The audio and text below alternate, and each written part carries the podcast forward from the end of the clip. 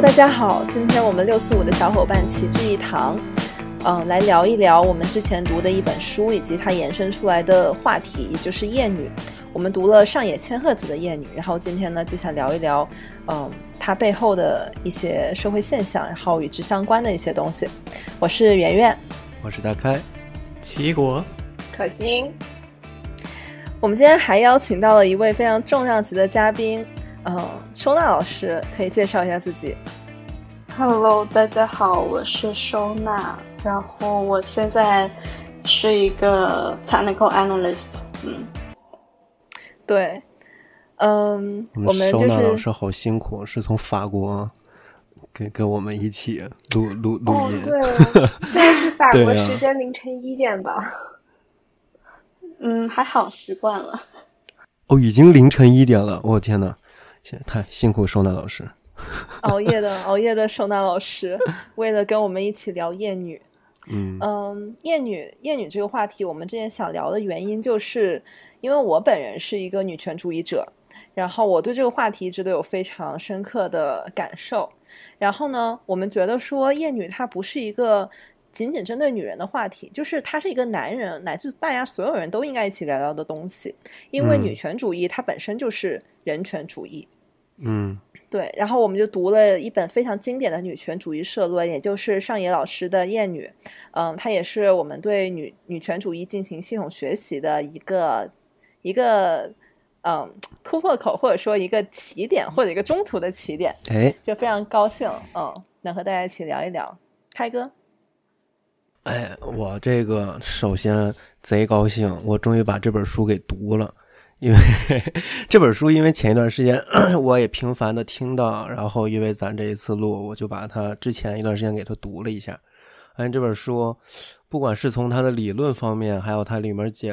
呃举的一些例子吧，确实让我有一些思考和反思吧。确实，其实蛮蛮有意思的一本书，大家可以去读一读。一会儿我们可以展开聊。对，嗯，我想先从一个社会事件先切入一下，因为它就是今天最近刚刚发生的，也就是李易峰塌房这个事情。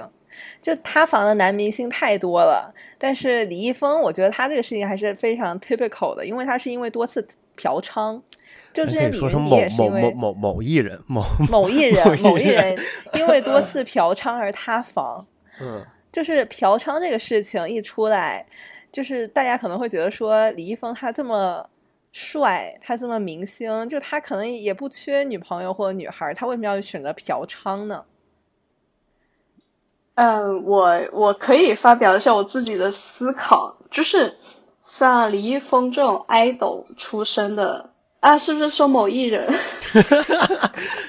某艺人，某艺人，某艺人，某某艺人这种就是从选秀节目出身的，就是他的自我定位是 idol 或者是偶像这样的一些男明星群体，他就是有一些啊，嗯。一些默许的一些规定，就是说不能有恋爱关系，然后，嗯，呃，还有就是他作为一个男明星，他在娱乐圈这一行，呃，走的话，他必须就是有很，就是就是说咋说呢？就是他在内娱混，那肯定是有他的利益所在，那他不可能为了谈恋爱或者是为了性去放弃那么大的一块蛋糕，放弃年入几十万这种财，呃，几千万或者上百万，呃，不是。之类的经济收益这是不可能的，二百零八万。就是采取啊，sorry，二百零八万，我感觉没有之前对之前是因为那个争抢 那个，哎，剪掉这段，就就就日入日入很多很多爽，对，日入很多爽的人，他是不会为了性或者是恋爱这样的情感的需求而放弃财这些财富。然后我会觉得还有一个就是嫖娼这个事情，它。不是牵扯到了很多利益链嘛？还有其他嫖娼的那些明星，就有可能在内娱男明星群体之间嫖娼，其实是一个男人之间的酒肉文化 共识，是吧？男人之间的共识，对，就是说大家那种心照不宣的秘密。呀，就是说，呃，男人之间聊天，他们可能就是说，我今天。多少个，然后呃一起多少个之类的，就是作为一个谈资吧，我也不是很了解，就是就是有一种男人与男人之间的认同感。嗯的一个行为。我我之前看到一个微博，就是他说嫖娼不是那种你情我愿的性行为，就是嫖娼是我用钱去买你的性的服务，就是我完全不用去在乎对方的感受。就是我觉得嫖娼就是一种完全就是我是性的主体，然后对方是性的客体，我对你做任何事情都可以。我嫖娼可能一是为了，就是我不需要去在意另外一个人感受如何，我只需要去享受我自己性的快感。然后还有就是，我还想到，嗯、呃，《艳女》里面恋童的一章，就是我觉得嫖娼跟恋童有一个异曲同工的地方，就是儿童，就是小孩儿，他们也是那种不会反抗的类型。就有些人恋童，他可能就是说，我就是想成为一个非常强势的，然后不会遭到任何反抗的一个主体，然后我需要对方不去反抗我，去服从我，然后所以我才有这种恋童的一个癖好。我就想到了这一点，就是嫖娼或者是恋童癖，大家都有一种呃共同点，就是说我不需要在乎外界对我的看法。只要我有钱，或者是我有操控你的能力，我就可以享受性，就那么简单。我不需要考虑到人人平等的这个状态，去尊重你的感受，去跟你 have sex。只要我给你钱，你给我性，或者是我控制你，你给我性，你听我话，我跟你我我跟你 have sex，那这都是对他来说是安全的。嗯。我刚才听到，就是收纳老师说，嫖娼是男人的世界中的呃一个前行的规则，这是大家共同的一个秘密。我觉得这个还挺有意思的，因为它是男人的世界。然后我我记得我打个岔，我在微博上看到一条那个、嗯、女同 bot，然后他问。女性就是女同性恋的一个那个公众号，哦、那个营营业号投稿投稿号。投稿，对他问女同会不会也去嫖娼，然后我在下面说，就是人家约炮可能比较多，但是不会说去嫖，就不会去买你的服务。嗯、确实，like what's the point？、嗯、这个真的就很对啊，这这这真的就是嫖娼对于男生男性而言，真的好像就是把女性作为一个客体的这么一个。可以买卖的关系，而女性不会把。但我其实挺好奇哈，嗯，因为我其实挺好奇，我就不管说是男嫖女，我们这种比较传统、就比较经典的一个 case 也好，会不会也存在别的？就包括之前可能你已经提过澄清的女同性恋之间会不会有这样的一种行为，甚至会不会有女嫖男，或者说男同性恋之间有没有这样的行为？牛郎，嗯、我觉得，嗯、我觉得异性之间是特别容易的，确实，嗯、好神奇啊！所以，那如果是对于女嫖男的话，这种情况又怎么去解释呢？如果说用刚刚一种男性世界中的酒桌文化去解释它的话，好像又不太放得进去。就是如果是单从他那个某明星嫖娼那个事件牵扯到其他男明星嫖娼那个事件，就从那个层面来看，是可以把它当做他们内娱男明星之间的一种谈资。就是典型的男嫖女比较传统的那种嫖娼的方式，但是如果女嫖男女嫖男的话，感觉我个人觉得那个程度上可能只是去买你的 sex，但是不会说对你做出更没有人性的事儿。maybe 我记得，嗯，我想起就之前看到一个那种视频，就是两个对比视频，一个是在酒吧里面只有几个男的，但他们周围都是女性，就被女性包围的男性在酒吧里面 club 里面跳舞，然后另外一个视频是被男性包围的女性在酒吧里跳舞。我觉得这两个对比就很直观，就是前一个视频里面男性他们肯定觉得特别幸福，被女孩包围，但后一个视频里面女性，就如果你想想你是那个女性，周围一堆男的在你身边跳啊，然后那个汗液就是流出来，那个味道往你鼻子里钻，会非常的难受，你会觉得很窒息。就是我觉得你说男嫖女和女嫖男，说不定就是能够 和这两个视频的感觉做一个小小联系。就我是想到身边一堆男生的汗液，我也有点窒息，不知道为什么。突然间，不是，但我对不起能提个，问题吗？就是你是怎么从那张图片看出来那个男被女性包围的男性在中间会很享受的？那个视频，他们就是很开心，然后笑，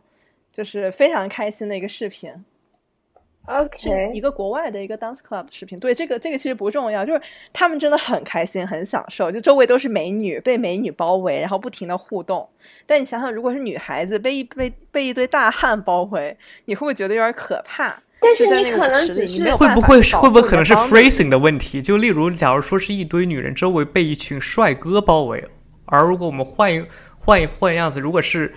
男人被一群 let's say 富婆包围，会不会又是一个另一样的图？那可能会不会是一个是场景呢 context 的问题？对，我觉得是一个，我是一个语也觉得我觉得，而且我觉得通过，不管是通过，就是我，我觉得，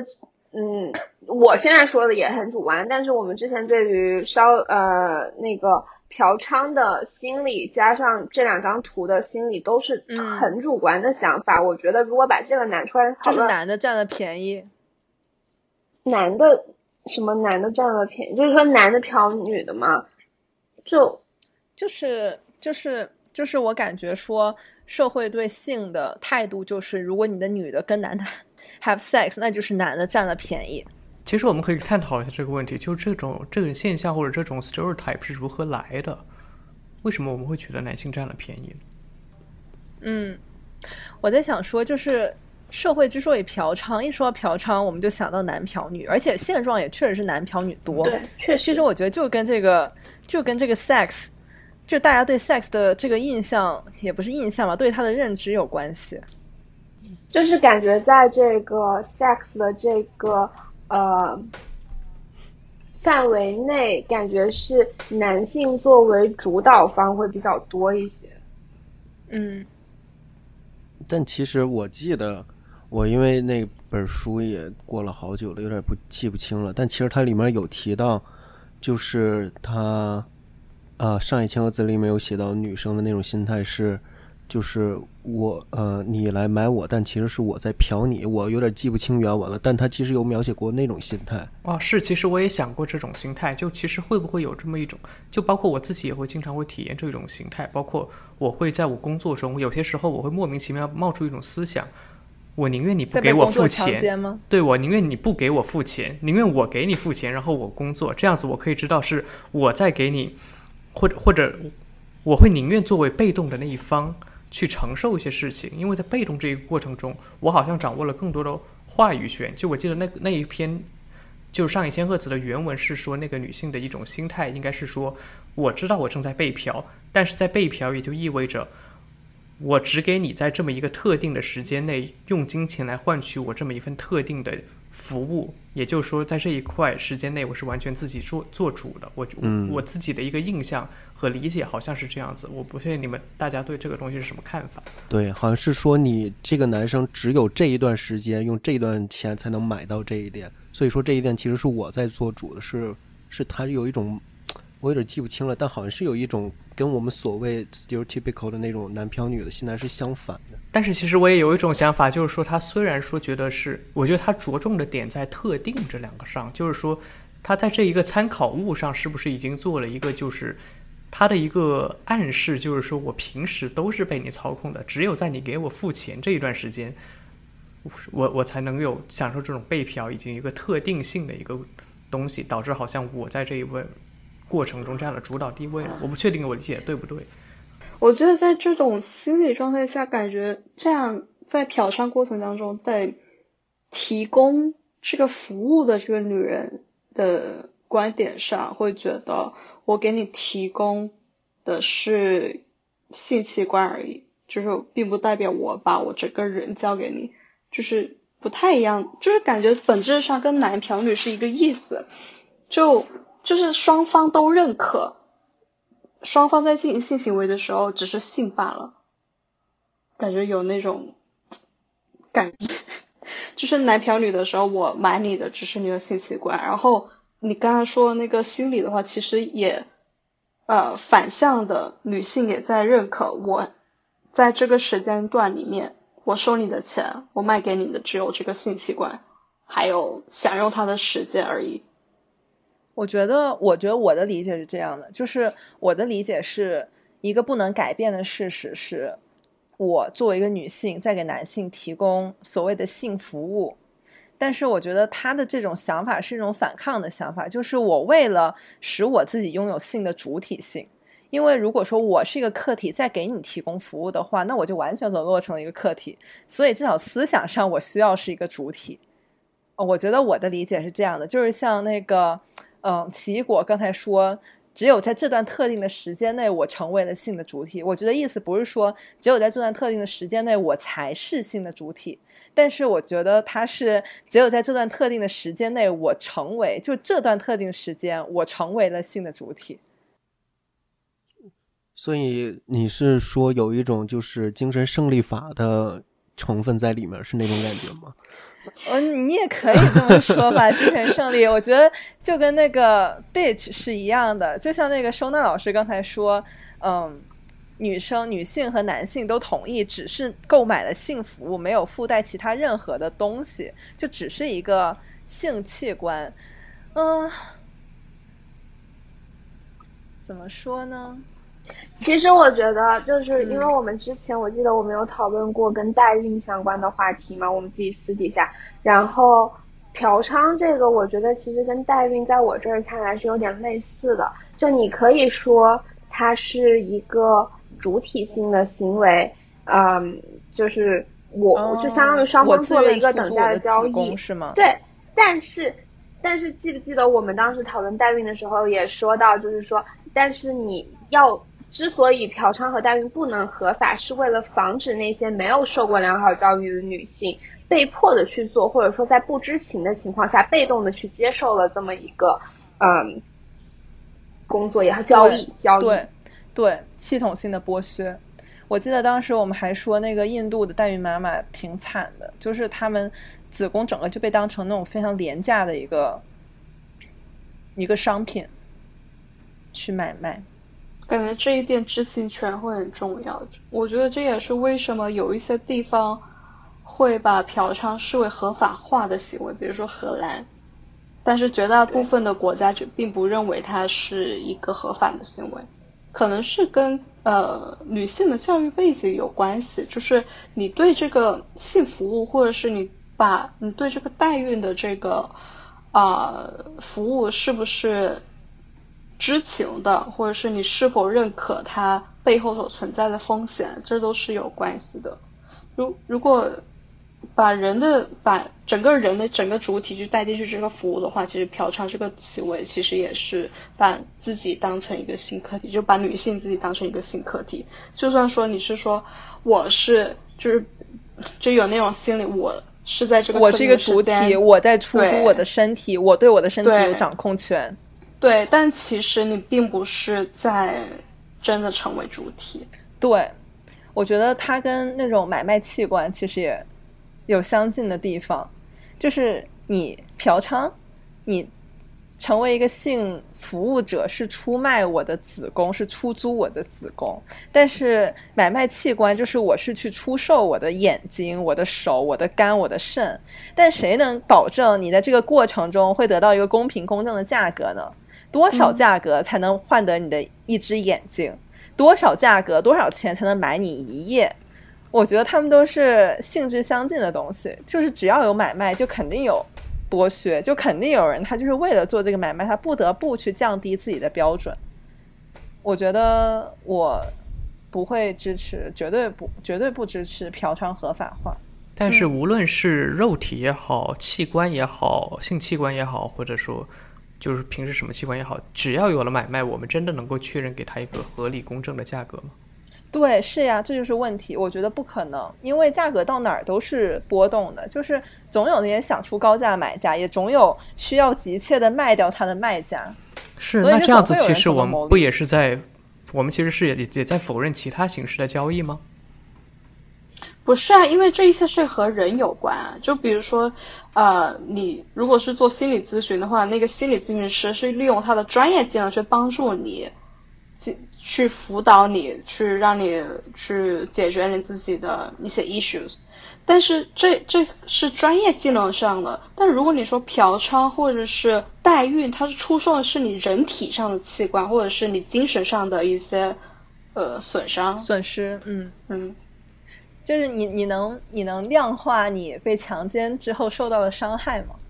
你能量化你失去了一条手臂之后，我的生活质量下降了多少？我觉得这个东西是很难被量化的，而且不同处境的人，你可能受到的伤害都不太一样。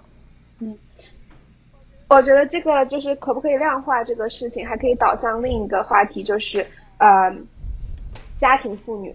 她在家里所做的、所付出的努力，是不是可以被量化的？我们来聊这个。我觉得这个是对对。因为，嗯，很显然的一个例子是，假设一个家庭妇女要跟她的先生离婚，那她应该获得多少补偿？如果说这是一个职业女性，就是她是有自己的职业的，嗯，那，哎，我现在不确定啊，完了，果哥，果哥帮忙。没有，其实其实我觉得刚刚我我我可能没法把你的话接下去，但我发现了一个非常有意思的点，就好像我们刚。我好像我们刚好像在讨论是不一样的点，就好像我们在讨论买卖的时候，我当时一个内心自己的想法是直接的想到了供需关系，但是好像但是好像在我们说到量化这个的时候，我们更多的是如何去给它做一个 valuation，如何去给它我们所失去的东西一个价值。那其实会不会我们已经默认的把这么一种交易套上了一种 punitive，就是一种惩罚性或者说一种。赔偿金的概念，那会不会我们这一种 implicit 的想法也是一种 patriarchy 的建构造成的呢？我不是很理解你说的 punitive 是什么意思？就有点像，就好像我们已经默认了女性是受损的一方，或者说卖器官的人是受损的一方，所以好像我们给他的这么一个价格是他的赔偿金，而不是他的一个 ask price，它不是一个市场价。我觉得本质上是。这种供需关系是否应该存在？对我，我也觉得是。就我觉得这个东西它不应该被放到市场上去。嗯。所以我们当时，你觉得当我在讨论家庭妇女这个话题的时候，也是在讨论她应该获得的赔赔偿金吗？对，因为我们提到的是 invisible 这个话题，好像说她是，就我我可能从某种角度听起来有点像她受到了很大的委屈，而不是说她这一份。她这些时间本可以拿去做什么其他的工作？那当然是本可以拿去做什么其他的工作了。哦，我觉得 invisible 只是一个现象，就是大家现在都看不到他们的时间本来可以拿去做什么，或者看不到他们投入在家庭里的时间，嗯，和他们做这个选择所做出的牺牲。其实，其实比起说家庭妇女，更多的是在我不确定其他国家，但至少在东亚这个大环境里面。不管她是不是有自己本职工作的女性，当她进组建了家庭之后，她都会投入一定的时间在这个家庭里面。然后这个是不不是说他们应该获得赔偿或怎么去衡量他们获得的赔偿，而是我们真的要去 arouse awareness，就是让大家意识到，就是他们付出的有多少。对，是的。而且我我觉得就是先接着可心那个话题，我们可以晚点回到奇异果的那个问题上。就是接的可心话题说，我 OK OK 好，到那个 be considerate anyway，就是我觉得家庭妇女的劳碌劳力为什么是不可以量化的呢？我觉得完全可以量化，但是我觉得得分开，就是我做我为了成为家庭妇女，我做出的一个牺牲，这个牺牲可能是不可量化的，但是我投入到家务劳动中的这个时间，为啥不可以量化呢？因为这个东西就是父权让你放让女人要坐的位置，就是在父权制度下的婚姻，女人就应该为这整个家庭做贡献。她是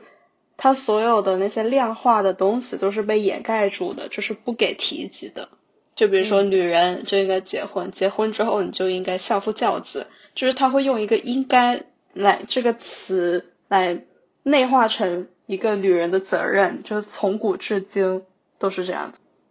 那如果你要量化，就是这个动作，你要去量化一个女人作为母亲或者是作为家庭主妇的一些劳动的话，你连提出这个需求都不大有可能。如果是在父权制度之下的话，嗯，对，我的意思是，我觉得就是母亲或者说女人在家庭中的这些劳动，嗯。就我就我觉得说，不是说我们不应该去量化它，我们可以去量化它。我觉得就是有这种量化的可能性。嗯，就我想说的是，它不是不可以被量化的。哦，就是对不起啊，但因为、就是因为一提到母亲，然后家庭劳动，然后再加上量化，我就觉得突然有一点伤心哦，不知道为什么，就是那种为家庭的那种，就是因为 就明明就就是如果说母亲付出的。他们应该就是那种，原来是爱是吧？对，你就如果在爱在这种情况下提到量化，我只是突然间，他不管是男的也好，女的也好，如果提到量化，对于我来说就会觉得，哦，好好难过。就如果这些东西也进行量化的话，其实因为我理解这个女生怎么怎么家庭劳动，它其实就是应该给女生这种选择嘛，就是她可以选择去外面工作。也可以选择留在家里，男的也一样，可以选择留在家里工作，可以出去啊。可信，事实是你不太能进行选择。对，你知道我是从什么时候开始意识到这是一个很严重的问题吗？请说，我想听。是我跟我妈有一次聊天的时候，她聊到说，她希望我真的是在自己某一方面有所擅长，有所建树。因为她觉得她作为一个普通的女性，她有自己，她相当于她每天，她觉得她以前每天都在打两份工，她除了白天要在外面上班，她晚上回到家里要要照顾小孩，也就是我，她要做饭，然后如果我爸要回家吃饭，她要准备三个人的饭菜。当然，我在说这些话的同时，我也很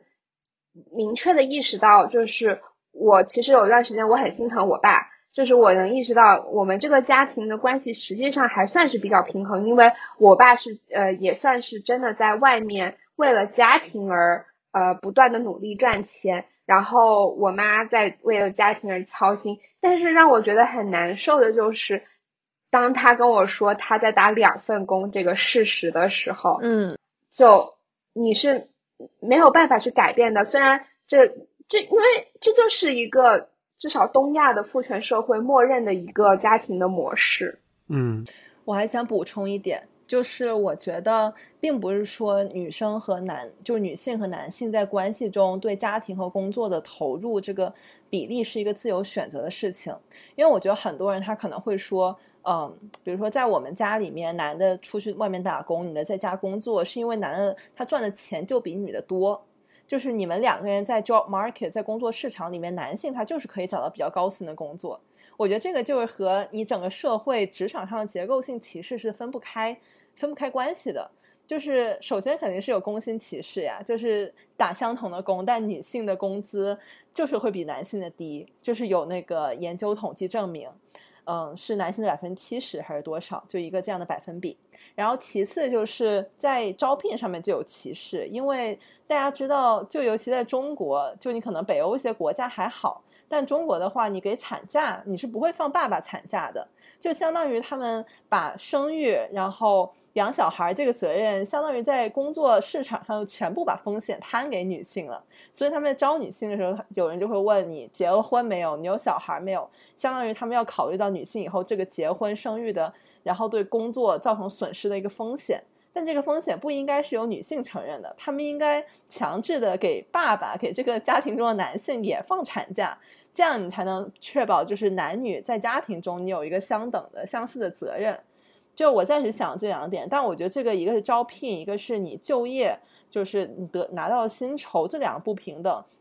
它其实就已经阻止了很多女性你选择在外面工作，是吧？就因为有这样的一个所谓，你可能也会觉得客观嘛，是吧？就是客观意义上的一个。不好，没有那么利益的选择。我刚才描述的那种感觉，就是一个理想的世界，但是就是那不可能，暂时在现在的情况下，确实不可能达到。像我同意，像刚才说的，就是你招聘上职场上面的歧视，很多导致你就没有这种选择，甚至就是说，不光是职场上，比如说你家庭内部，如果现在还有很多家庭会觉得，如果女的工作，男的是在家里。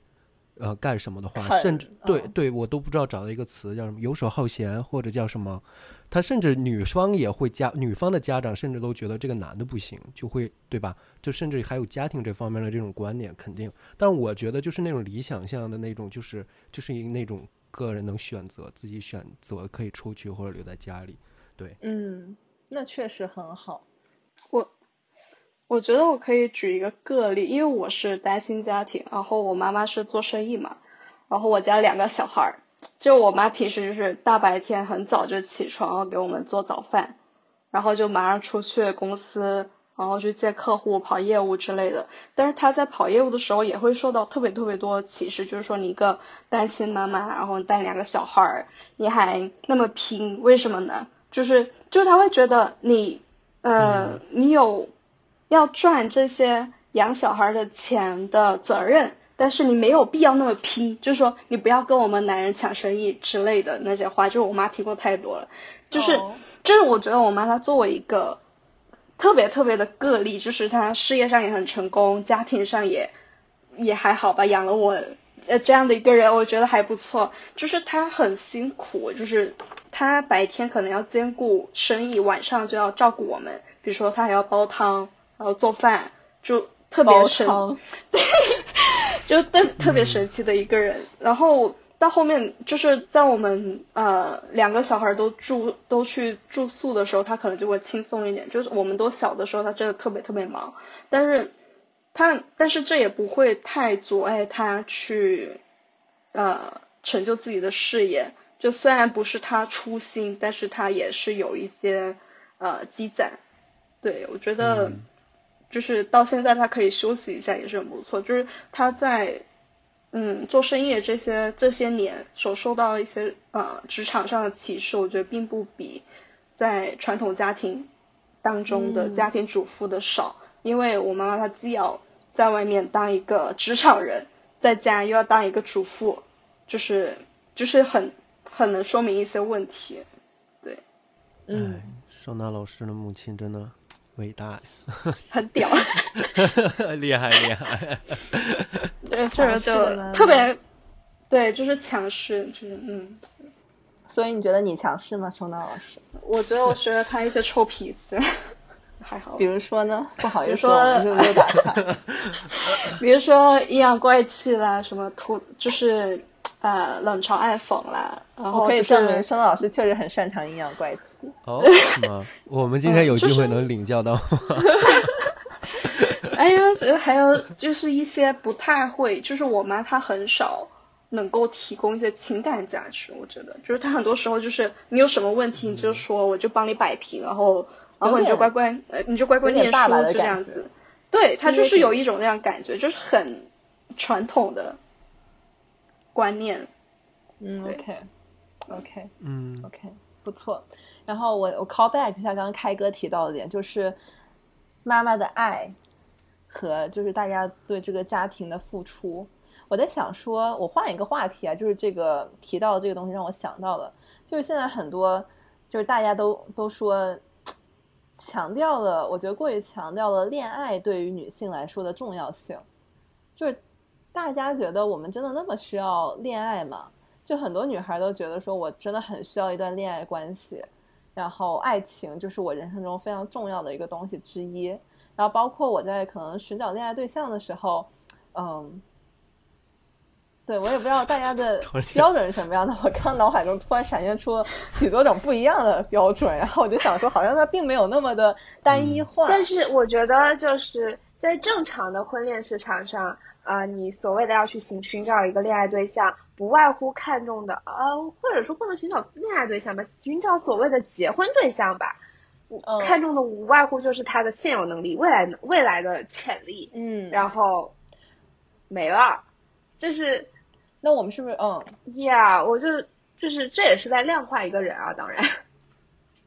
但是婚恋市场上，女生对男生和男性对女性的标准是一样的吗？我觉得还不太一样。肯定不一样，完就是我们会全不一样。对，是吧？对我们可以见到很多男的，他可能会娶很年轻、很年轻的老婆，但是很少见到。我觉得这个不能用来对比，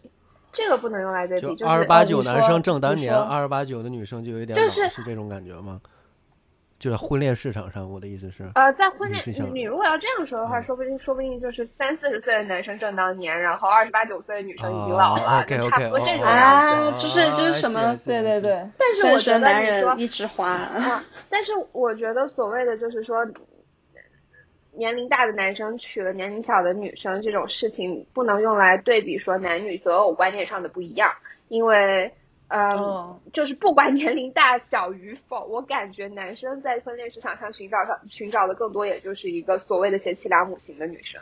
就是大部分的男生，大部分的东亚男生，好会过日子，对，好过日子，就是能帮他打理好，就是是一个贤内助的感觉，然后能生小孩儿，我不知道，我不确定。但是是这种感觉吧，就是从我在互联网上阅读到的东西来说，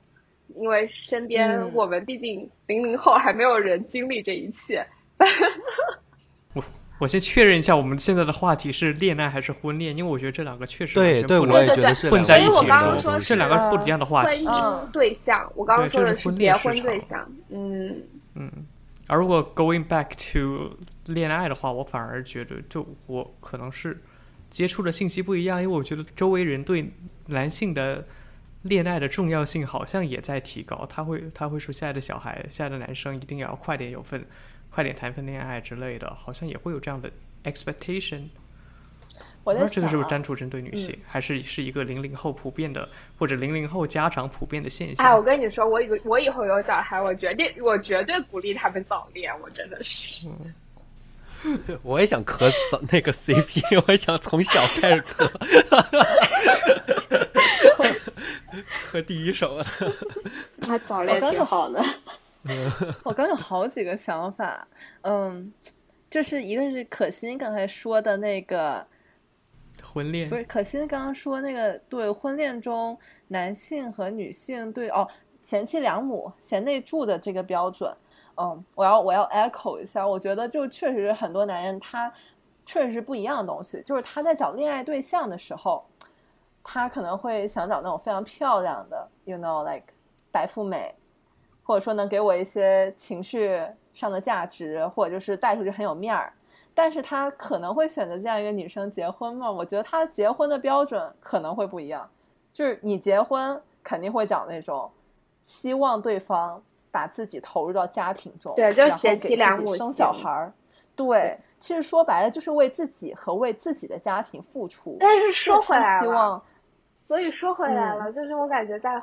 恋爱市场上，可能女生和男生在某种程度上的目标是一样的，就是女生大部分也渴望找一个呃看起来很帅，就是外貌很好的，对这种男生。然后，但是在我想接这个说，对我想说，就是好像大家鼓励男生你要多谈几段恋爱，就大家觉得身经百战的男生都是好的。我觉得这个就是又想让我想到《厌女 call back》，终于 call back 回《厌女》这本书，就是所谓你男的越多性经验，就代表这个人他越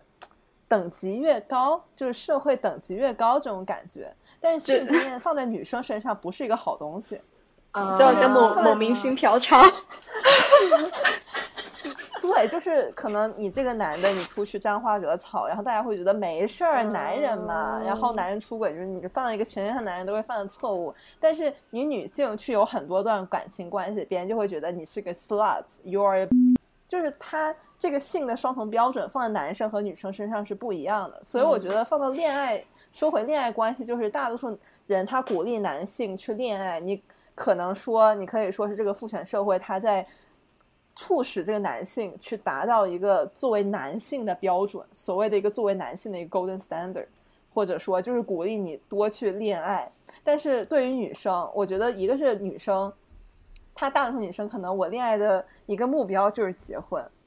但是我刚刚想说的还有一个点。就是说，女生对于寻找结婚对象的这个标准是，嗯，是否也很大程度上受到了父权社会的影响？就是至少我在互联网上，对啊，至少我在互联网上看到的很多帖子都是说，嗯，想找的就是女生希望找的结婚对象，当然第一个还是人品要好嘛，然后其但是其次就是他能够给予的各种有资产，嗯，对，就是，呃，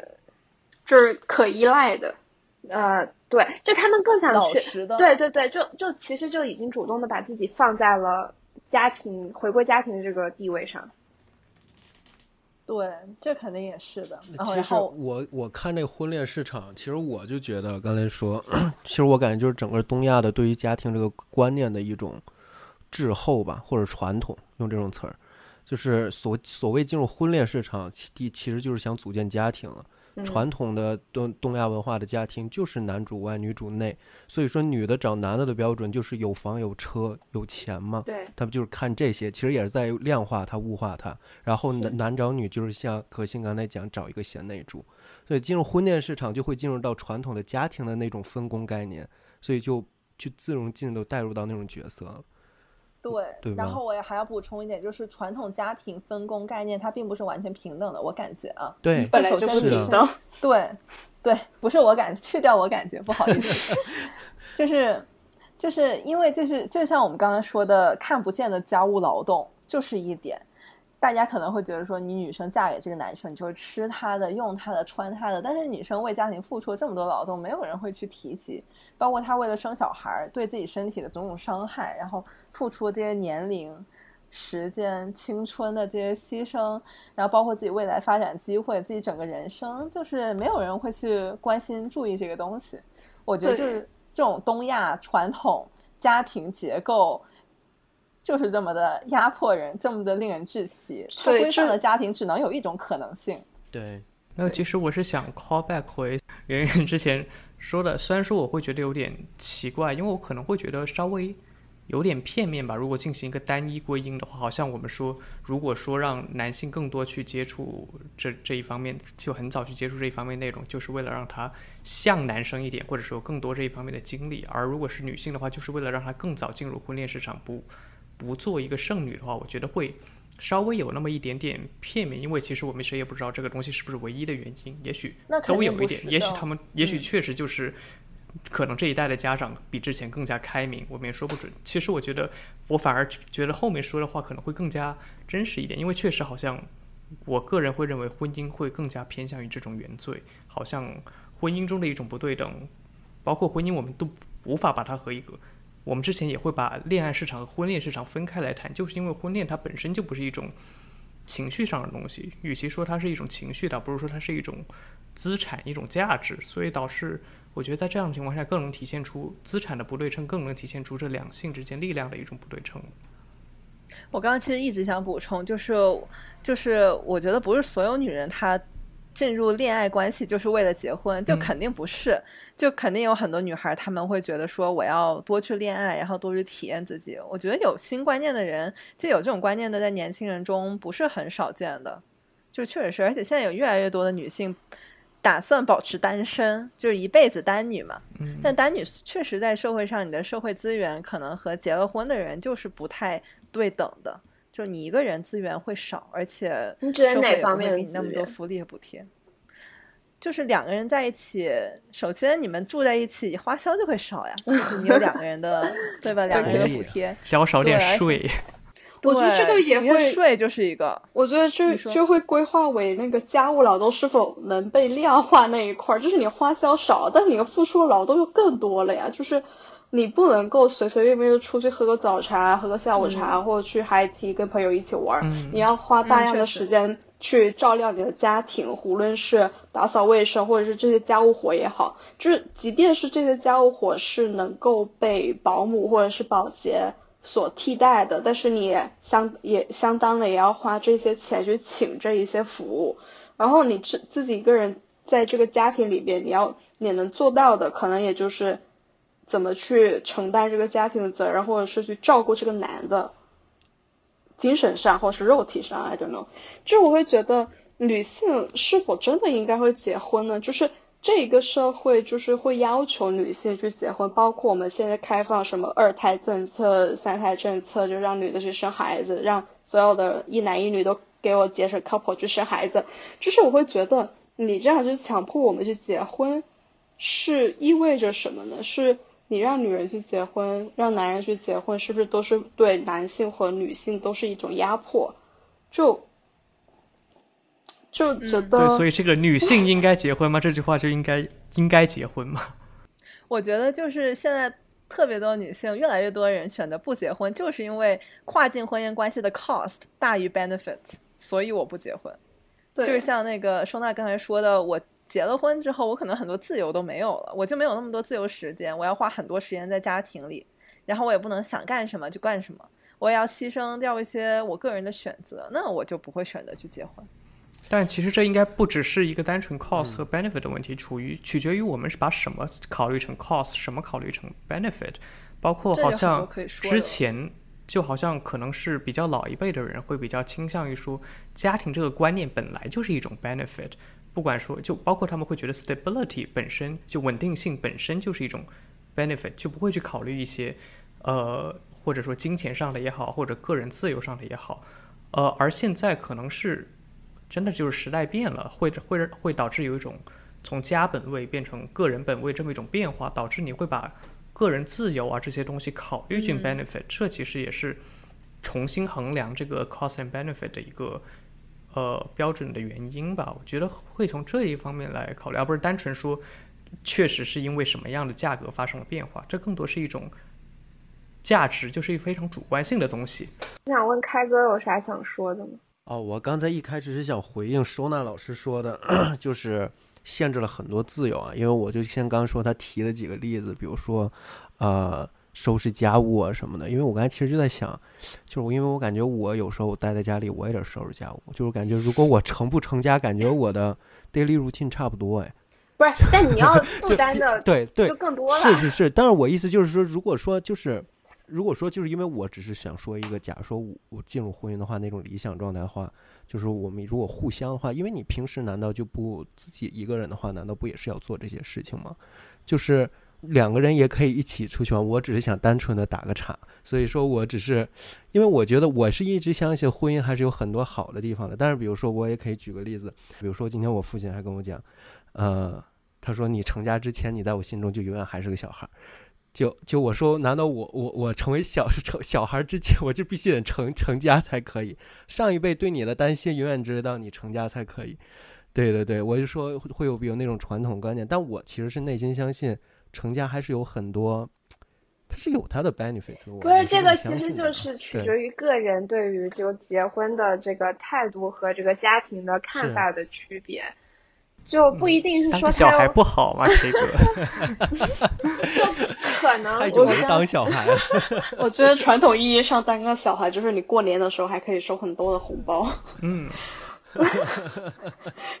我更我打一句岔行不行？我感觉就是你在我心目中还是个小孩儿。我希望他不是，就是直到你结婚成家了，我才会把你当成一个男人来对待。我希望他不是这个意思啊，他就是永远就是他会操心你，他是觉得他那一颗心，他如果说你人生有几个阶段的话，把你送上学、上大学，然后怎么样，那最后一步是成家，对，他就觉得还有一些东西没有完成。天伦之乐，对我妈也会说，我妈说，她说，我觉得虽然我妈会听到这一段，但是 anyway，就是她觉得人在。每一个人生阶段应该有自己该做的每件事情。那在她的定义里面，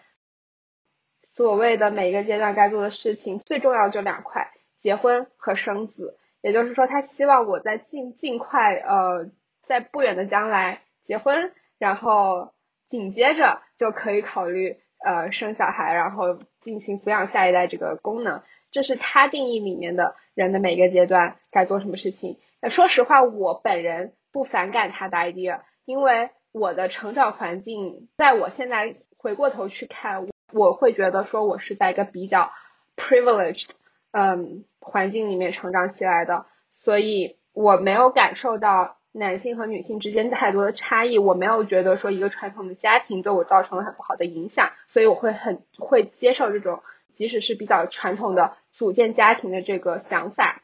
但是我同时也意识到，所以我之前也在反驳他，我说什么叫人的每个阶段该做的什么事情？你怎么去定义人这个阶段就该做这件事情呢？因为人生是可以有无穷的选择的，那可能我不管是男生还是女生进行的选择，对他当下的阶段和他整个人生是好的，他可能就不需要结婚和生子呢。我也想聊这个话题，其实因为就是像这种这种对话，我其实身边经常特别多。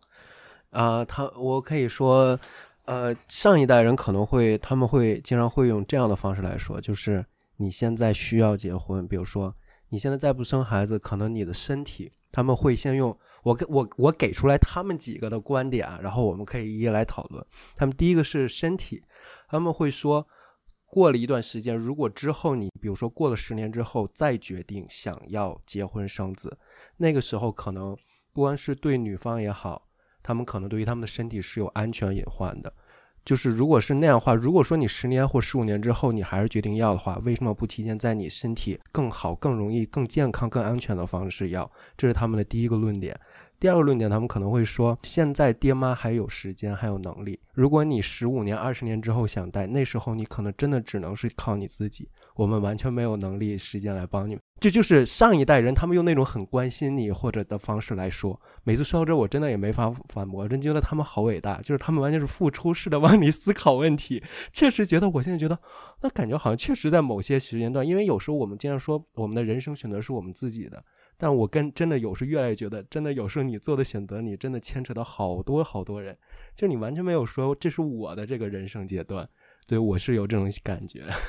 哎，我我我我来稍微帮你反驳一下。好，你希望赶紧帮我找几个理由。就其实我觉得还是，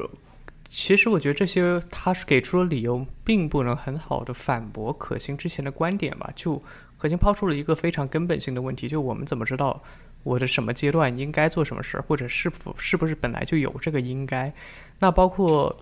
呃，我们可能就可能提到了什么身体理由，说到的也是，就算反正我们十多年后也会想要生孩子的，为什么不找一个健康的时候把它生下来？其实依然是假设了我们在那个，在我们最后这一个阶段，或者说青壮年时期，还是会有生孩子，还是有这么一个应该要孩子的这么一个步骤。所以，其实如果你嗯接着拿之前那一句话，就是我为什么知道我一定会要孩子这句话，我觉得他应该也接不上来。然后第二个点，嗯，第二个点是什么？抱歉，就是比如说爹妈爹妈带孩子，对。哦，那其实其实这个也没法和他们辩，因为其实他们也是从他们的角度去说，他们已经假设在他们生命中有带孩子这一个环节。是的。那能怎么办呢？可以跟他说：“爹妈，我给你们省点心，就是让你们的晚年过得快乐一点。”他们觉得不快乐呀？问题是 没有孩子。我咋觉得我家是完全是反例呢？我妈就是说带你们两个都累死，还要帮你带另外一个杀了我。他不带孩子，但是她有跟我说，我爸希望帮我带孩子，或者说我爸愿意帮我带孩子，笑死。就是爹妈有时候他们会说，他们不一定是他们有有的是那种愿意的，还有一种是他们觉得你没有能力自个儿又兼顾你自己现在的事业，然后又带孩子，这样的话他们会愿意牺牲自己来帮助你。就是爹妈上一辈的伟大，我真是觉得我经常说我做不到他们，就是他们的那种完全的为下一代的付出的那种感觉，让我真的觉得就是也会会恐怖，啊，就是那种爱的压力吧。这是不是有点道德绑架了？就也不叫道德绑架，甚至我有时真的觉得拿我们经常说的这种价值观来说他们，我心中有一些有一点愧疚。我就觉得他们真的，我可能这就是一种道德绑架。但是比如说真的，他们比如说我们努力的让你活成不是我们这样子有自己的事业，但是如果之后你的另一半也有这样的事业，两个人都有事业，都是付出了这么多，这是有一个孩子的话，这是肯定要有牺牲。说实话，让我们上一代人，我觉得归根到底，我很想让我的上一代意识到，就是所有人的上一代都意识到的一个问题是，孩子其实是有这一代自己的想法的。我懂，我懂，是我我我能理解，对。我觉得开哥提出的这个是一个非常有人情味儿的点。我觉得我不会想去反驳我的爸妈或者说上一代，因为他们确实也有他们自己的想法。但是我也确实觉得说上一代的价值和我们这一代的价值观念有很多不一样的地方。有些时候这些 clashes 可能会体现在一些为了上一代制作的电视剧、媒体作品中。比如说，可心最近看了一部电视剧，叫《父母爱情》，然后有很多可讲，就是上一代他们之间的爱情和我们这一代之间的这种爱情之间的一些。其实《父母爱情》虽然名字叫《父母爱情》，但是我看它更加觉得它更加着重的是在讲，它其实是讲的上上一代，就是爷爷奶奶那一辈的，嗯，这种家庭，嗯，最开始是。两个人相爱了之后，他们很快的就会组建这个家庭。当然，他还加上一些时代背景，就比如说什么资本家小姐和那个和军校的，就是共呃共产党的这种人，然后就会涉及到什么左派右派的这种问题。但是它里面最让我嗯感到不适，但是同时我又不断吸引我想继续看下去的是他们在这个家庭里面的一个是分工，另一个是上一代人的。就整个的家庭观念嘛，就还是跟回到我们最开始讲的，就最主要就是女主内男主外这个观念，然后有点把女人当做男人的附属品这种感觉，就他们会借由角色的口，嗯，说角色的台词会说，女人就是应该要给男人生孩子，生越多越好，然后就是应该要在家里带孩子，把孩子养得好，这样子会让人看着有点不适，但同时你也。就会会去反思，就是说，哦，原来这种厌女，所谓的厌女这种思维是一代代就是这么传下来的。这种上一代的那种家庭的这种剧，就是，哎，我也说不好。我也看过很多这种电影之类的，一种压抑的、亲密的、潮湿的、很紧密的联系。但是，其实我有时候真的很好奇，因为我我我其实很好奇上一代他们是真的。不知道吗？快乐吗？就是因为我觉得他们其实他们其实知道这些，只是他们已经他们只是他们已经接受了，他们是是吗？他不得不接受，我感觉有一种那种感觉，就是他们有时是他们知道，他们不愿意去觉得他们知道，就是他们明明都知道这些。更准确一点，然后放在父母爱情的那个产那个电视剧的这个 set up 里面，是这个电视剧里面的女性角色，嗯，其实现在想想，女主人公。他已经算是一个有点反当时的，嗯，就是编剧还是其实是有点我的我的理解里面，他是在抨击这个男权社会的一一小部分这种现象啊，就是女主女主人公还是嗯有自己的事业，然后她不会为了家庭而委屈自己，就在大部分情况下不会为了家庭而委委屈自己，但是她还是要。随她的丈夫搬到一个荒无人烟的小岛上面去。这怎么怎么样？不是，我特同意你刚才说这种国产剧，他们有些其实国产剧所谓的他们是要体现独立女性或者女权的一些观点，但是他们最后的结局都是那种可能是为了一种 stability，他们都是为了让女生牺牲，或者女生通过自己成长的途径也是通过一个男人，就是他们所谓的体现出独立女性，他们当然经常会他们会安排一个男性的角色来指引女人，给他们一种启蒙的那种角色的形象出现，就是国产现在很多。剧确实是这样子。我要我还要再吐槽一个国产的玄幻剧，就是我最近在看《斗破苍穹》这个小说吗？改编的那个电视剧。哦，嗯，主演是吴磊，好像。哦，对，怎么了？挺好的。吴磊挺好。哦，OK，好。然后 就是这个特别的令人窒息，因为他，你们知道男主是个种马？什么叫种马？啊，吴磊嘛，种马。男主叫萧炎，我看过小说，他跟小说的原原著率有多少偏颇？我想，种马是专门给人家配种，就是到处，他就像一个种马一样到处配种，就是他偏颇。前面没有很多，基本重点都有了。我可是看过《斗破苍穹》全文的人，我也是，《斗罗大陆》我也看过。我被厌女的这个什么洗脑洗的，《斗破苍穹》我现在就觉得土豆真的就是一个男 传统小直男。Anyway，就是我特别受不了那个女主的配置，就叫肖心儿。配置是青梅竹马，然后不管男主说什么，他永远只有一句话：“萧炎哥哥说的真对，我都听萧炎哥哥的。”哦萧炎哥哥说的都是对的，是这样。萧炎哥哥，啊，这个你们有没有觉得说，一旦你接开始你接受了这个厌女这个概念之后，你看到的大部分的文学作品、影视剧里面，就是呃比较近代吧，也不是近现代的文学作作品里面。感觉男孩都是厌女，我甚至从我的 stats 我的统计书里也看到了厌女的影子。我这个统统计书的作者很厌女，他的这个书为了可读性，他设计了一些就是那种漫画人物、漫画形象，然后每一个章节，比如说给你摆一个小人，你说这个小人他会给你总结一些要点什么的。这些小人呢，只有两个女的，其他都是男的，而且这两个女的设置，一个是那种考试之前疯狂 cram in 的，然后另外一个是那种吃靠吃人的脑子变得聪明的。然后其他男的就是什么科学家，特别的坚毅勇敢，然后上课很想问问题的那种学生，然后这种小男孩儿，就是嗯、呃很聪明啊，会给你一些 outside resources，就是就感觉是人 正常人。但这两个女性，一个就是那种很蠢，然后一个就是那种典型的叫什么 fatal femme，就是致命女人。这俺就不蛇蝎女同意了，这像猫女俺俺俺翻译可大了，嗯，没事儿。Anyway，续他这个这个作者还在书里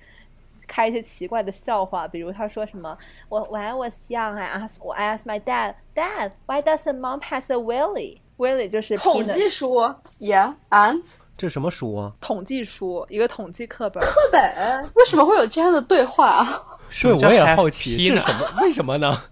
哦，他说我你为什么学统计呢？让我告诉你我为什么学统计，因为我很 curious。比如说我小时候，我就会问我爸，爸为什么妈妈没有小鸡鸡？丢哪的，门子课本？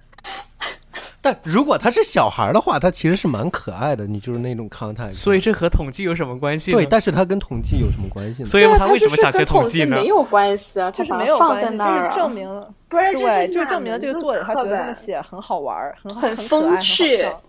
就是那种 intro 的那种课本吧，这不是正正儿八经的课本吧？是正儿八经课本，研究生课本。这个是他自己个人生经历吗？这样的他写这种对话我东西啊，不知道，我不知道。所以他为什么想学统计呢？我研究生的他不告你了吗？他想统计啊 curious，篇都是字啊，就是要不是公式，怎么可能会有那种插图？对啊，就是有，所以研究我就觉生课本不一，翻开都是公式吗？我很 appreciate 他给这个课本增加了可读性，但是就与此同时，我窥见了他背后的这个典型的白男。白男，而且他还是个 vegan。他提到他自己是个这是哪 vegan，门？哇这肯定不是课本。他是课本，他还 make a joke，他说 qualitative methods are trash。这个人也不会是老老师自个儿写的课本不？是不是，我们老师是一个韩国女老师，但是我我就是想呼应一点，就想呼应一点，就是你说的现在看啥啥厌女，我就处于这种看啥啥厌女的阶段。哎，那我想给你们推荐那个剧，就是我在群里，我最近 对不起，因为最近生病在家，就给他全只有《非常律师与鹦鹉》超好看，它让我看到了那种 girls help girls help girls 的那种感觉，我真的觉得就是太好看了，我真的觉得太好看了。里面提到很多，我们也讨论，它里面有女权的那种律师官司问题，就是超级推荐咱们所有主播嗯和听众大家去看。非常叫什么呀律师？对，我们之后对五音五啊！我记得之前之前内娱不是，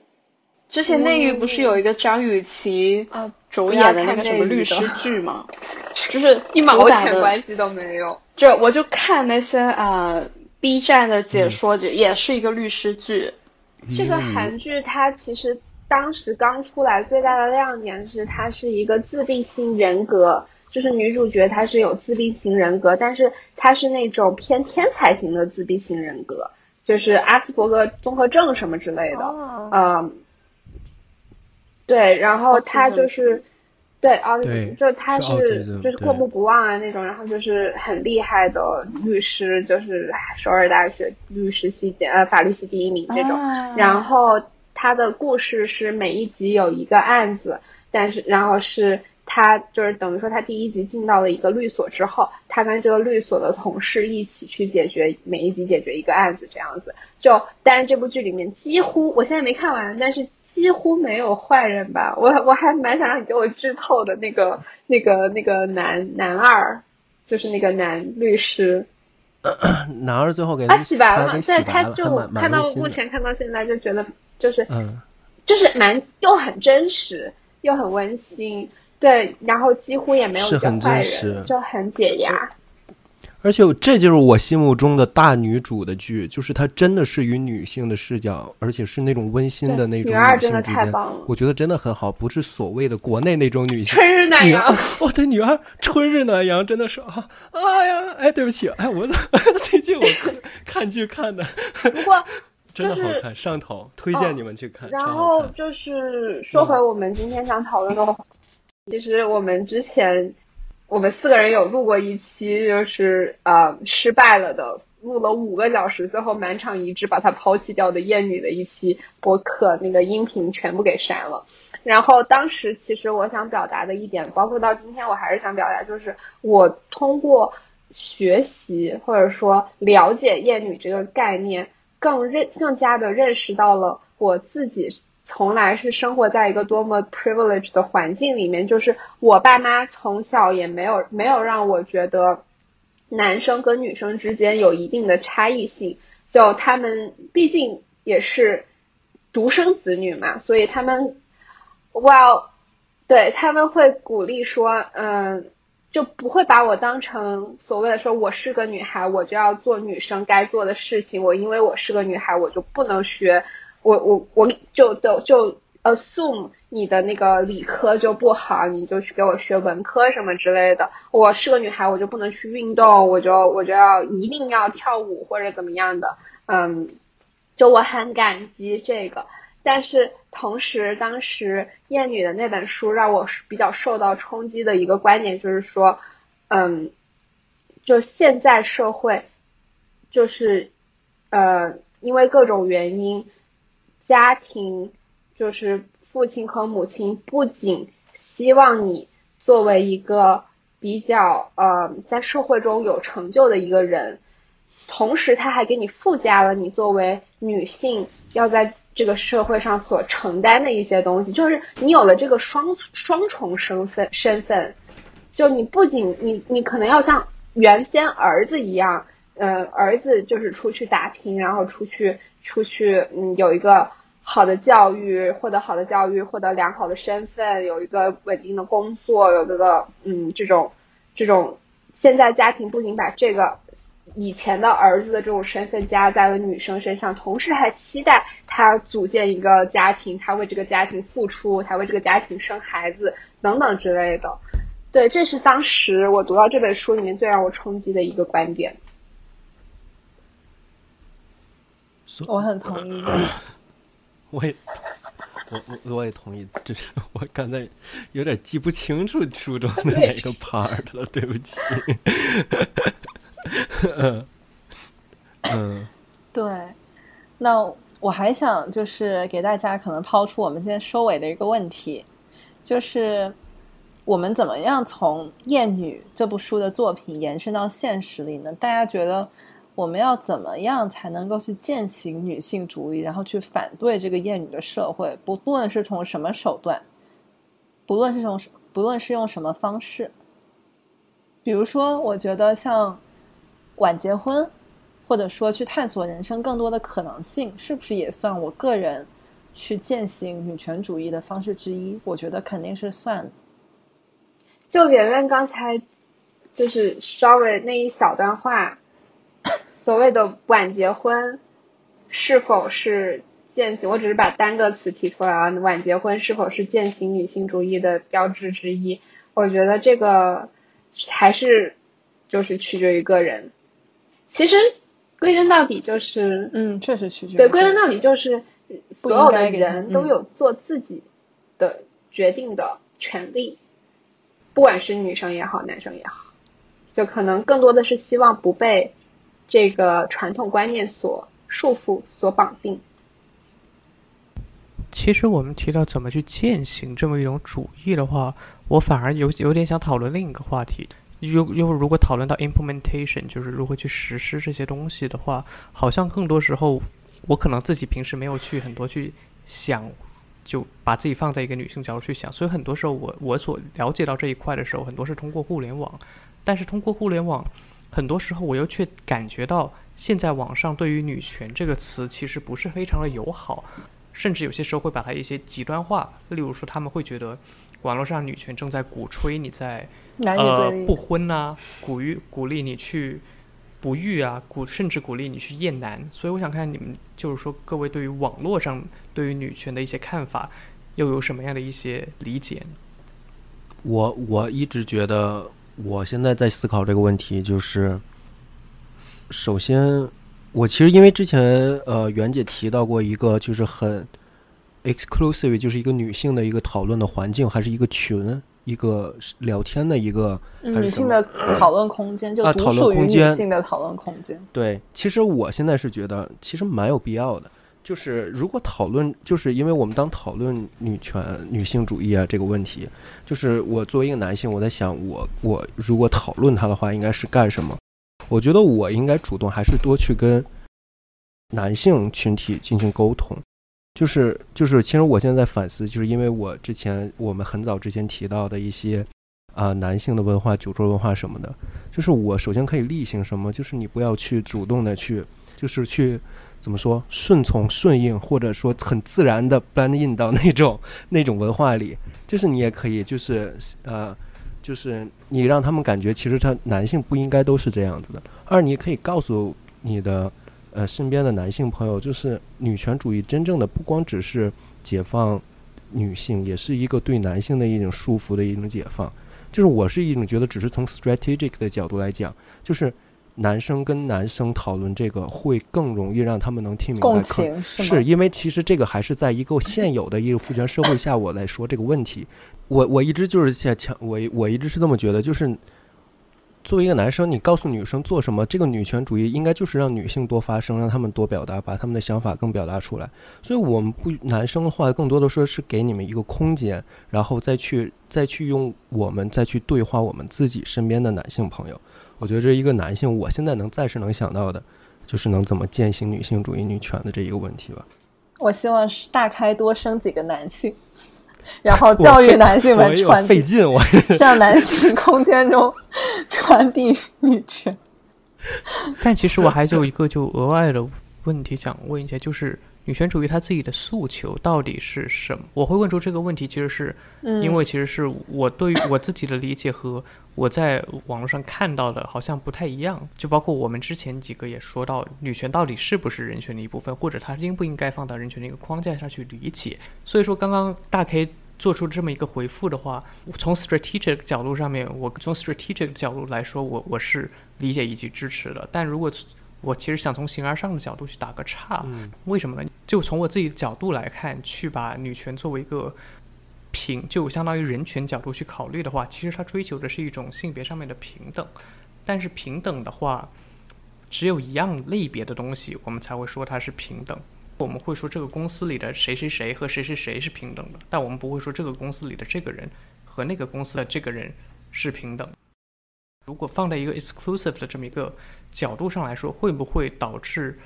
他们形成了一种缺乏了一种 common denominator，导致他们无法被平等？我其实我刚我能明白果哥想表达的那种意思，就是如果说你当你。真正的所谓追求到真正的平等的时候，其实呢，那个性别的概念就不存在了。那所谓女权的这个概念，可能也就比较被减弱了。我是可以这么理解吗？我觉得更多的是，如如果放在一个 exclusive 的角度上，会不会造成了一种两极分化，以及被动的敌视呢？我觉得是这样的，就是回应一下那个奇异果的观点。首先，女权一定是人权。就是我觉得女权是在人权这个 umbrella term 下面的，嗯，然后他们也是一个东西，就是支持女权就相当于是支持人权，我觉得这是第一个。然后关于使用女权这个 term 会不会导致一种两极分化，我觉得也和女权主义被妖魔化，以及大家一提到女权就想起性别对立这个东西有关系。嗯，然后这个其实也和奇异果说的诉求有关系。首先，我觉得说，嗯。首先，女权主义一定不是挑起性别对立的，嗯，因为挑起性别对立的是什么？是不平等，就是。我去物化女性，然后我去造成这些不平等歧视的根源，然后包括就是我听到杨丽说普信男，我就站出来跳脚，是这些东西，他们才是挑起性别对立的这个根源，而并不是说女权主义。然后我觉得说女权这个群体本身其实有很多诉求，而且这些诉求可能他们的出发点都不太一样。然后比如说，我就提一个一个我现在能想到的对比吧，就是。女权，它其实之前就是女权和反父权，right？就是你可能说觉得它是一个诉求，但它可能也是不一样的东西。就女权群体中有一部分人，他们是觉得说专制主义是父权的象征，所以我们应该推翻专制。然后，所以我们应该先 focus，先团结整个女权群体去推翻这个专制，然后我们才能去追求女权。但是这个。你看，就是这一部分人他们这么想的，但也有牵涉出一些问题。比如说，在你推翻专制完之后，你要怎么去确保女性这个群体拿到了他们应有的权利呢？是吧？就像社会上，你现在 like 民主国家或者说非专制主义的国家，他们也有这种男女不平等的问题存在。但是这个例子就是说明，在女权群体中有很多多样性，就是多样性很大，而且他们诉求可能都不太一样。而且女权群体中也有各种阶级的区别，就是像之前美国就白人女权，然后黑女，you know，他们也有。不同啊，他们也有不同的诉求，甚至有时候你白女的诉求就不会包括黑女，那所以才产生出了 intersectionality 这个概念，就是我们不仅要看到女权，我们还要看到就是 racism 他们的这些 play in。对，所以我觉得女权的诉求有很多，但是就我个人来讲，我感觉女权它是一个非常草根的、非常接地气儿的一个概念。就是我其实我个人是反对从形而上去讨论女权的，因为我觉得女权它的诉求就是非常简单，就是希望大家都能够自由的选择我们的生活。然后就像开哥说的，希望女性能够自由选择工作和家庭，男性也可以自由选择工作和家庭。就是像一些 toxic masculinity 这些，其实也是源于就是父权制，像谚语中谈论的男性同性社会性欲望。就是我觉得这些更高等的形而上概念，他们其实是从对现实生活的观察中来的。就是我觉得他们其实不是说我给你扔一个形而上的东西，然后我再用这个东西去解释我们的现实。我觉得是这样的，所以诉求我觉得也应该是很接地气儿的。嗯，我觉得我们需要思考一个本质上的问题，就是为什么女人会变成女人？为什么男人会变成男人？就是。我们生而为人，但是为什么会有男人和女人的存在？就是在二元性别这个框架下面来看，为什么男人是男人，女人是女人？只不过我们是被环境和社会所驯化而成的。就是你生而为人，但你到后续如何成长，很多时候都是环境和社会在训，在呃规训你成为女人，成为男人，然后你再归归类到父权制这个框架底下。就是你作为一个女性主义者，那无毋庸置疑的肯定是在人权主义底下，因为女性主义所诉求的只是人人平等，就是各类性别平等。先从我们可以先从最就是先从弱势群体开始，就是现在当下的社会当中，弱势群体是除了顺性别直男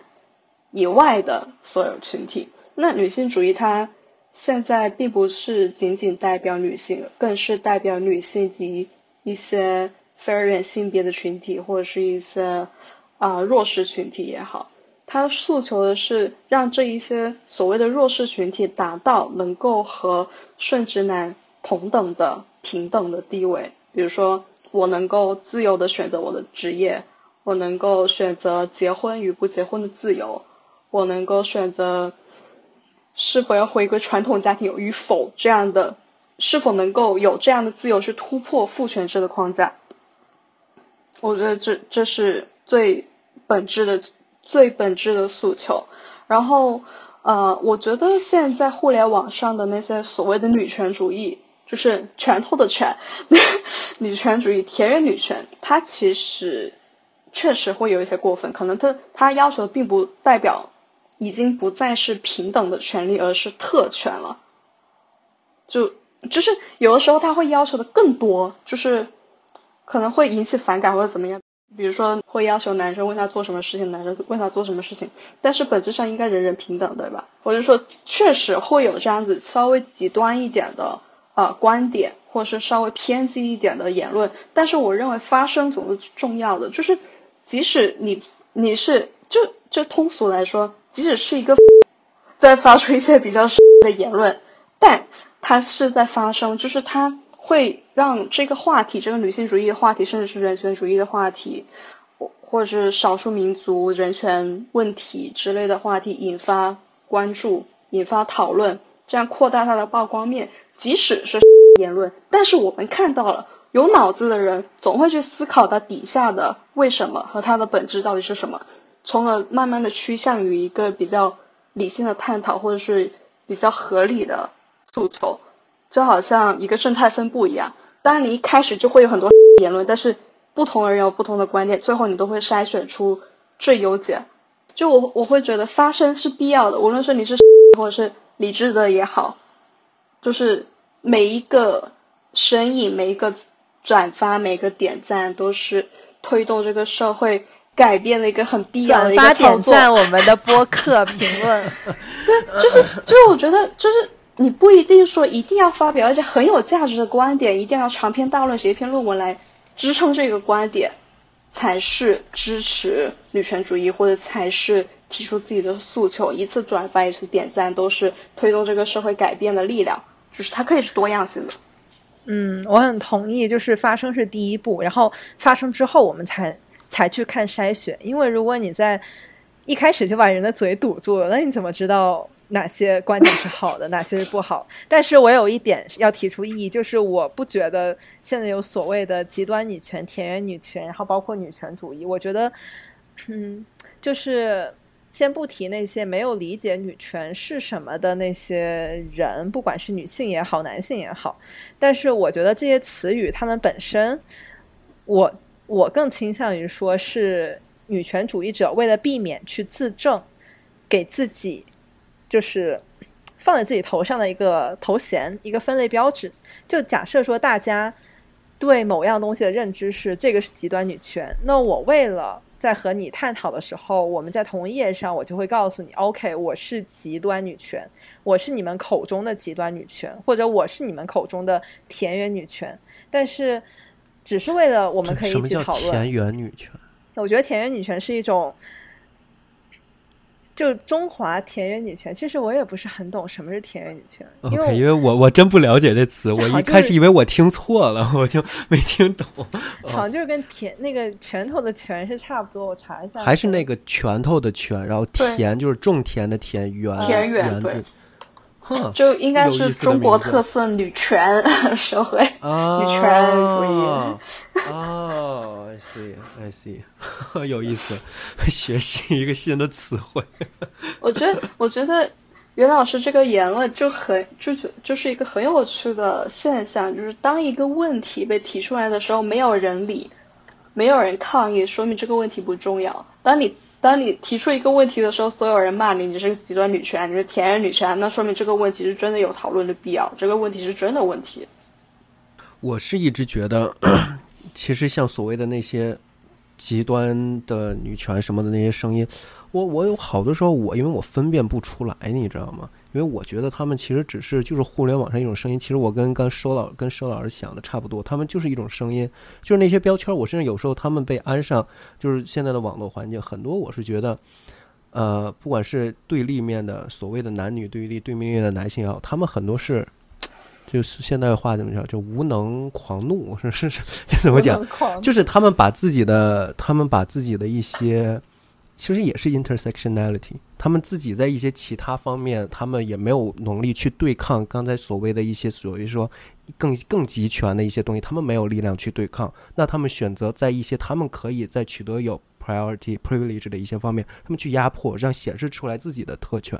我是觉得他们就会有这种，其实就。我又想回到鲁迅，就是他所谓讲的，就是他永远能找到一个比自己地位更低下的人，然后，然后让他忘记比自个儿地位更高一点的人。就是他们，就是他们，其实把那些怒气放到了一些错误的地方。其实大家就是像收老师刚才一直一直说，或者袁姐讲的，就是明明大家都是一起的力量，全部都是 minority，大家都是应该一起去抗争能量，但是因为他们无力或者没有勇气去对抗一个更强大的一个东西的时候，他们内部就会进行这种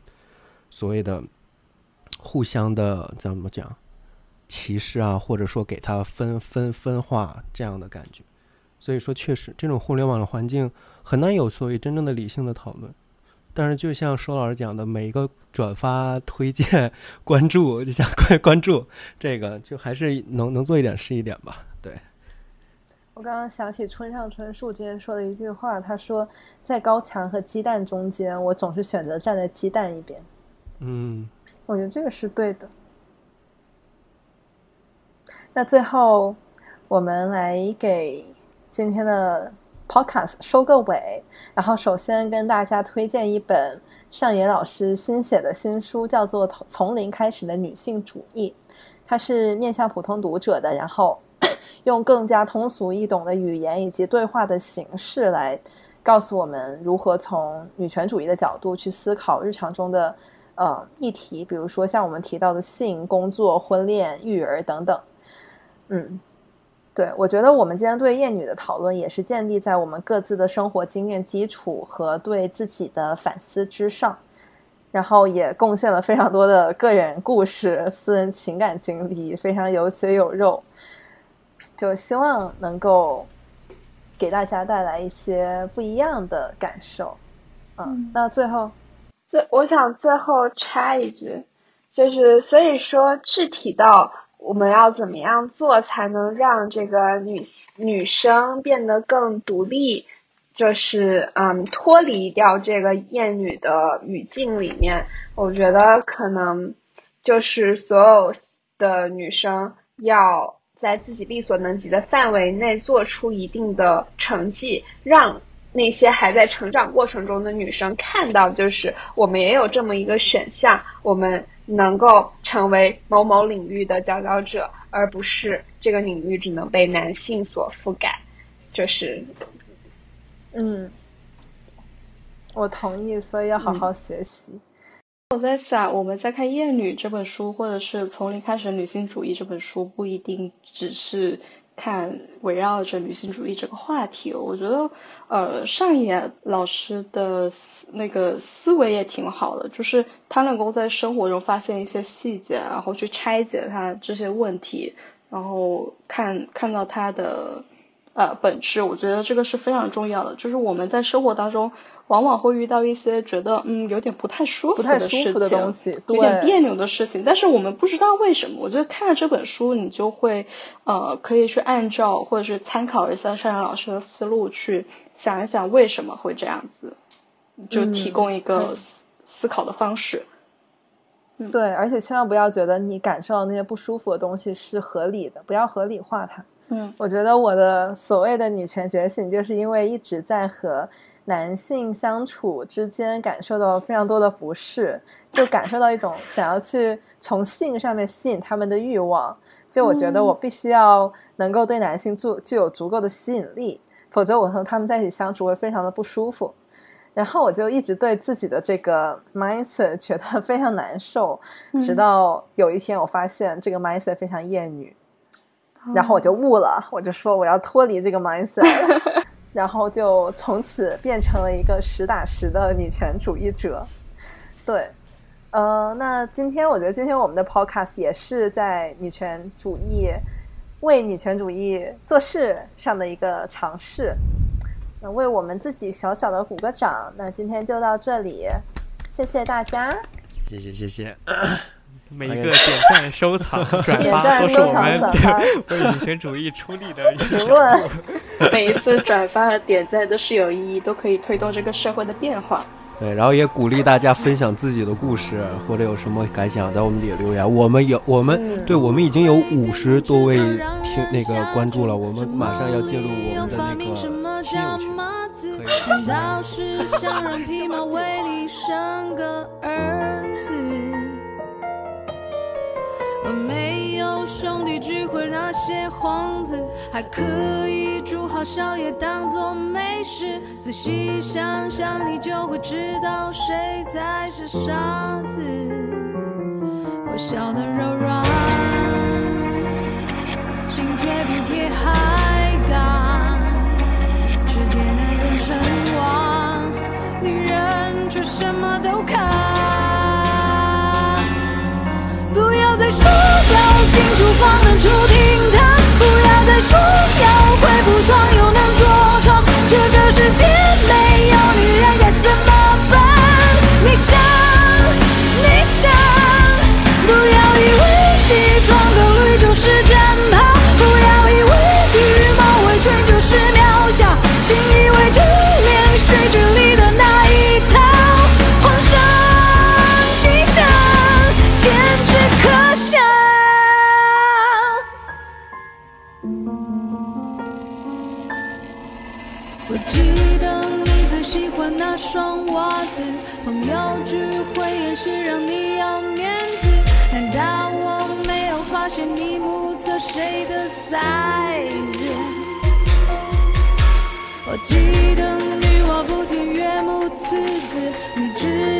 少说多做，相夫教子。仔细算算，这之前的只是结婚戒指。我笑得柔软，心却比铁还刚。世界男人称王，女人却什么都扛。不要再说要清楚方能出厅说要会补妆又能着装。这个世界没有女人该怎么办？你想，你想，不要以为西装革履就是战袍，不要以为羽毛围裙就是渺小，请以为真恋戏剧里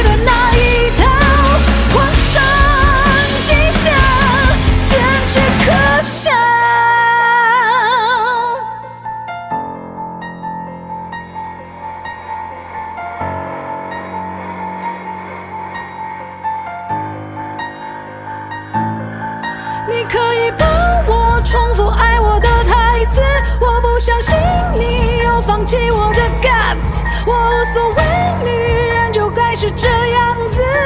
安静，该死。不要以为西装革履就是战袍，不要以为羽毛围裙就是渺小，心以为这里是距离。